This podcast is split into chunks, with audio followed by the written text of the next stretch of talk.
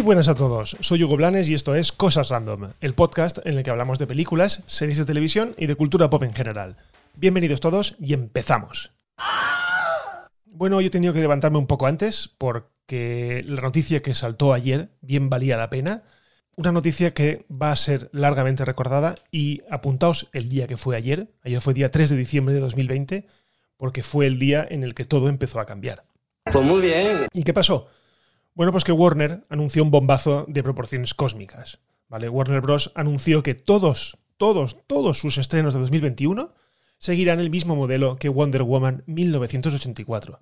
Es decir, que llegarán de manera simultánea a los cines, los cines que ya han abiertos, evidentemente, y a HBO Max. Esto, la verdad es que es una decisión sin precedentes. Eh, hemos visto cosas anteriores, experimentos anteriores como Mulan, pero esto es un cambio de tendencia. ¿Por qué? Pues me podéis decir, ¿qué estrenos hay en 2021 tan importantes que pueden hacer tambalear toda la industria? Bien, pues esta decisión incluye películas como por ejemplo The Matrix 4, The Suicide Squad, Godzilla contra Kong, Dune o la nueva de Space Jam. Es decir, grandes películas, películas de recaudaciones de 700, 800, 1000 millones de dólares en taquilla que van a ir directamente a la plataforma de streaming. También, evidentemente, se van a estrenar en cines, pero el mismo día van a llegar a los dos sitios y la gente podrá elegir qué quiere hacer, si ir al cine o quedarse en casa. Hay una particularidad en todo esto, y es que las películas solo estarán disponibles durante un mes en HBO Max. Después desaparecerán de la plataforma y seguirán su camino habitual, es decir, continuarán en los cines y posteriormente pasarán a la venta en formato físico, digital y todo el rollo. Después de todo esto, lógicamente las películas regresarán a la plataforma para ya formar parte de su catálogo. Por supuesto, Warner ya se ha encargado de anunciar que ninguno de estos estrenos tendrá un coste extra para los suscriptores de la plataforma. Vamos, que vendrá, digámoslo, en el modelo mal dicho como gratuito, porque no es gratuito, estamos pagando cada uno nuestra mensualidad, así que no es gratuito, pero sí que es verdad que no supondrá ningún coste adicional, como sí que fue, por ejemplo, el caso de Mulan. Así que ahora vuelvo a lanzar la pregunta, esta pregunta que estoy cansado de hacer. ¿Será este el mazazo definitivo a los cines? ¿Será este el movimiento que termine con las salas de cine tal y como las conocemos? Ojo, no estoy diciendo que termine que cierren todas las salas de cine. Estoy diciendo si terminará con tal y como entendemos el cine a día de hoy. Y en mi opinión es un sí rotundo. Con este movimiento por parte de Warner veo disminuir, así de primeras, veo disminuir de forma alarmante la afluencia de gente a las salas de cine. Unas salas que, bueno, a día de hoy, pese a que se encargan de decirnos que son seguras, y no lo pongo en duda, ojo, a muchos nos da muy mal rollo acudir. Y como sabemos, esta situación, la del COVID, la del confinamiento, la de las situaciones no seguras en, espacios cerrados, va para largo. Y Warner lo sabe. Eso sí, Warner ha dicho, ha repetido varias veces, que esta decisión solo afecta al año 2021, pero yo no me creo que esta medida no haya llegado para quedarse. Vamos, que lo doy casi por seguro que así será. Ellos van a hacer el experimento este año, 2021, entero. Van a sacar todas sus grandes películas de esta manera y van a ver cómo suben de suscriptores de una manera exponencial. Porque sí, porque HBO Max no ha empezado bien. ¿vale? Empezó en medio de la pandemia, con dos plataformas ya bastante asentadas. En un caso, por un lado, tenemos a Netflix, que evidentemente ya tiene muchísimos años de ventaja. Tenemos a Disney Plus, que salió con un catálogo muy atractivo, pero sí que es verdad que tiene ciertas carencias, pero ahí está subiendo como la espuma. Y HBO Max llegó con un poco con la confusión de, que, de qué era exactamente HBO Max, porque no era, en Estados Unidos existe el canal de televisión HBO, eh, en otros países existe HBO, por ejemplo España, pero mm, llegó así un poco con la confusión. Hay que ver, menudo lío. Y sí que es verdad que las cifras han sido un poco decepcionantes. Evidentemente con estos movimientos van a subir suscriptores, pero vamos, cosa mala, o sea, una barbaridad. Y esto ellos lo saben, saben que la gente quiere ver estas películas. Entonces, yo creo que el cine, tal y como lo entendemos, el ritual de ir al cine, se va a perder. Poco a poco se va a ir perdiendo. La gente solamente irá al cine cuando quiera ver un espectáculo de proporciones, digamos, dignas de verse en una película, en una pantalla grande.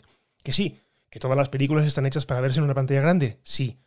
Pero al final, mm, ver Padre no hay más que uno o dos en el cine, pues no, prefiero verla en casa. De hecho, la vi en casa y no pasó nada. Es igual de mala en casa que en el cine.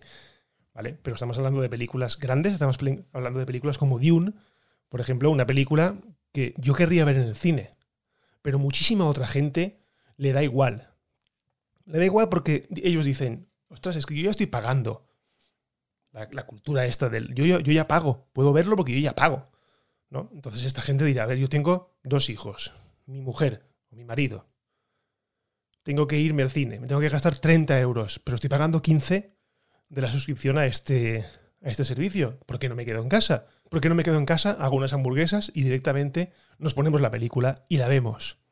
Esto va a pasar. Va a pasar muchísimo, en muchísimas casas. Y los cines lo van a, lo van a notar, pero vamos, enseguida. De hecho, ayer por la tarde, cuando Warner anunció esto, le eché un vistazo a la bolsa. No lo suelo hacer nunca, pero hubo una noticia en Twitter que, lo señalaba. Y es que las principales cadenas de cine, IMAX, eh, AMC, cayeron, pero de una manera brutal en bolsa. O sea, fue increíble el batacazo que se pegaron, porque evidentemente esa decisión de estrenar de manera híbrida o de manera simultánea las cosas no les beneficia a ellos en absoluto. En absoluto. Por otro lado, ¿A quién va a beneficiar esta posición o esta, esta decisión de Warner? A la piratería. Porque tened claro, lo dije el otro día, en el momento en el que esas películas estén disponibles en una plataforma, la gente que sabe ripear, la gente que sabe eh, guardarse esas películas, lo van a hacer y van a estar disponibles en el minuto uno en los principales portales de torrent. Esto es así, es clarísimo. O sea, pasó con Mulan. Yo me acuerdo cuando salió Mulan, no me acuerdo qué día fue, fue en septiembre, la anunciaron, la colgaron y al ratito estaba disponible en 4K en una calidad acojonante en todas las plataformas. Estaba colgada en multidioma, estaba colgada con subtítulos, o sea, estaba que en mis tiempos de piratilla, o de piratilla, o de, o de persona que descargaba cosas de internet, decía, esto es la maravilla. O sea, me encanta que una película tenerla en dual, tenerla con los subtítulos bien puestos, con una calidad tremenda. Esto es lo que va a pasar también. La gente que sigue sin pagar se ahorrará el ir al cine. Esta gente sí que es la que va a hacer más daño. Esta decisión va a hacer que la piratería suba, que vuelva. Habíamos llegado a un punto en el que la piratería estaba bajando porque la gente, bueno, le daba igual pagar 10, 12 euros para ver Netflix y ahí lo tenía todo. No hacía falta descargarse nada, pero ahora no. Ahora hay tantas plataformas y estamos hablando de una perita en dulce tan golosa como son películas de estreno. Ya no estamos hablando de Stranger Things, no estamos hablando del Mandaloriano, que la gente se descarga el capítulo porque no quiere pagar Disney Plus. Estamos hablando de Wonder Woman, estamos hablando de Dune, estamos hablando de Matrix, estamos hablando de películas muy gordas que van a estar al día siguiente disponibles y que mucha gente no va a pagar por verlas. Así que veremos cómo evoluciona esto. Veremos qué pasa con los cines, con los pequeños cines. Si tienen que reinventarse, si tienen que dar algo más. No lo sé. Pero algo tiene que cambiar aquí. Algo va a cambiar aquí porque esta decisión no va a ser única de Warner. Warner ha sido el primero. Pero yo estoy seguro de que detrás van a ir el resto de majors porque sí, porque todas o prácticamente todas tienen su plataforma de streaming y todas van a ver que ese modelo de distribución a corto plazo les va a beneficiar porque va a hacer crecer mucho su número de suscriptores. Y si no, tiempo al tiempo. Bueno, se ve que ayer Warner se levantó con energía porque también anunció que en la segunda mitad de 2021 todas las plataformas internacionales de HBO se convertirán en HBO Max. Esto incluye, evidentemente, a HBO España. Por supuesto, vendrá con una buena subidita de precio, ya que aquí el precio solo son 7,99 y en Estados Unidos cuesta unos 15 dólares al mes. Este movimiento por parte de Warner no deja de ser el enésimo puñetazo encima de la mesa para conseguir mejorar lo que os he dicho antes, unos datos que la verdad es que han sido bastante decepcionantes y que puede ser un verdadero rival para Netflix y Disney Plus. Un Disney Plus que además, como os he dicho, está en claro ascenso. Eso sí, la gran duda es si para entonces el catálogo de HBO Max será global o tendremos restricciones regionales, ya que recordemos que mucho del contenido de Warner está o se encuentra alojado en otras plataformas porque lo han vendido. No sé si os habéis fijado últimamente, pero Aquaman está en Netflix, está en Prime Video y este contenido evidentemente debería de estar en una plataforma de Warner, porque las películas son de Warner. Pero esto puede hacer que mucho de este contenido tarde en llegar. Es lo que nos pensaba al principio, no sé si os acordáis, cuando empezó Netflix o cuando empezó HBO, que todas las... Eh, por ejemplo, en HBO, las temporadas de Juego de Tronos estaban disponibles en Movistar porque lo había comprado en exclusiva. O por ejemplo, la última temporada de House of Cards o de Orange is the New Black, estas dos series de, de Netflix, se veían siempre primero en Movistar Plus y luego llegaban a, a, Netflix, lo cual era una putada porque tú decías, hostia, yo pago Netflix, ¿por qué no puedo tener una serie de Netflix el día uno? Pues no, por diferentes derechos y ventas internacionales esto no ocurría.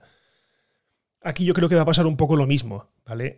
HBO eh, Max no tiene todos los activos en todos los sitios y pese a que a mitad de 2021, digamos que recoja cable y se reagrupe en o sea, todas sus compañías en una sola, yo creo que va a llegar un poquito eh, justita de contenido. Por supuesto, también llegará con una muy ansiada nueva aplicación, y menos mal, porque actualmente la aplicación de HBO España es una mierda, pero vamos, una mierda como la copa de un pino, y con unos problemas de resolución bastante evidentes en algunas ocasiones. Para siempre permanecerá en mi memoria aquel penúltimo episodio de Juego de Tronos que, más allá de ser oscuro, que, que lo era, ¿vale? El problema es que se vio con una resolución que daba bastante pena. Sobre todo para un producto de la talla y de la importancia de Juego de Tronos.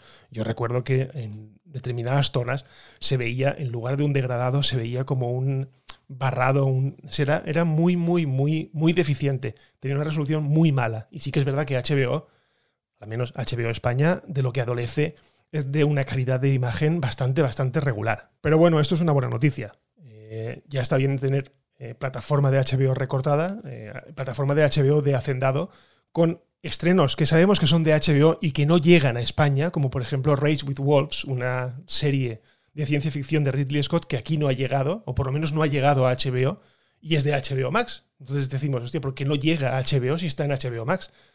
Pues la misma reflexión que os hice, ¿por qué no va a llegar el día 25 de diciembre Wonder Woman si a Estados Unidos sí que va a llegar? Bueno, pues porque no es lo mismo.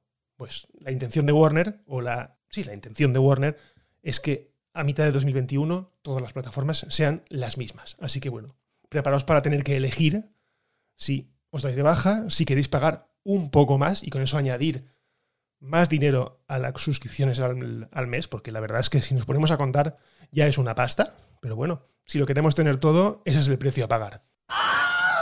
Bueno, y terminamos con unas noticias cortas, ¿vale? Porque este episodio la verdad es que no tenía previsto grabarlo hoy, pero bueno, con el bombazo de Warner eh, ha venido que perfecto grabarlo.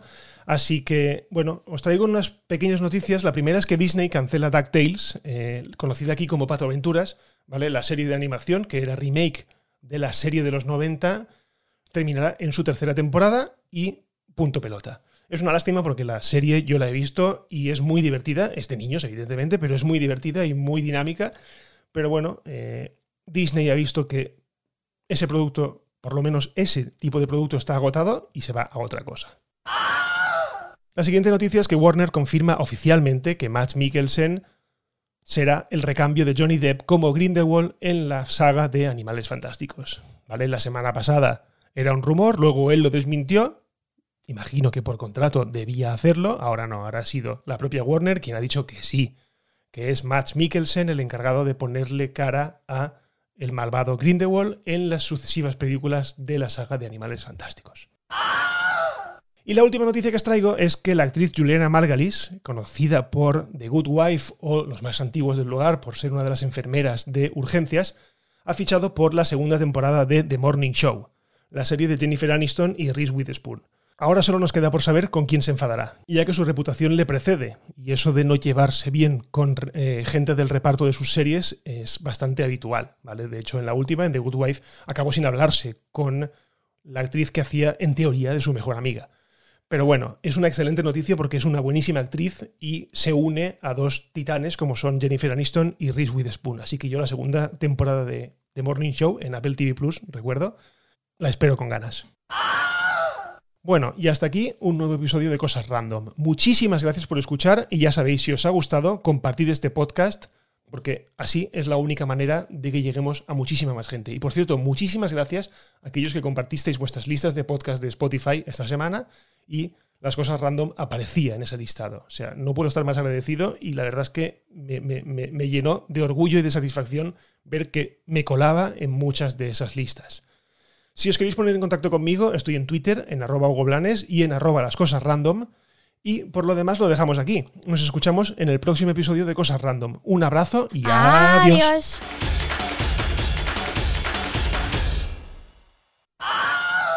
Bye bye, hasta otro ratito, ¿eh?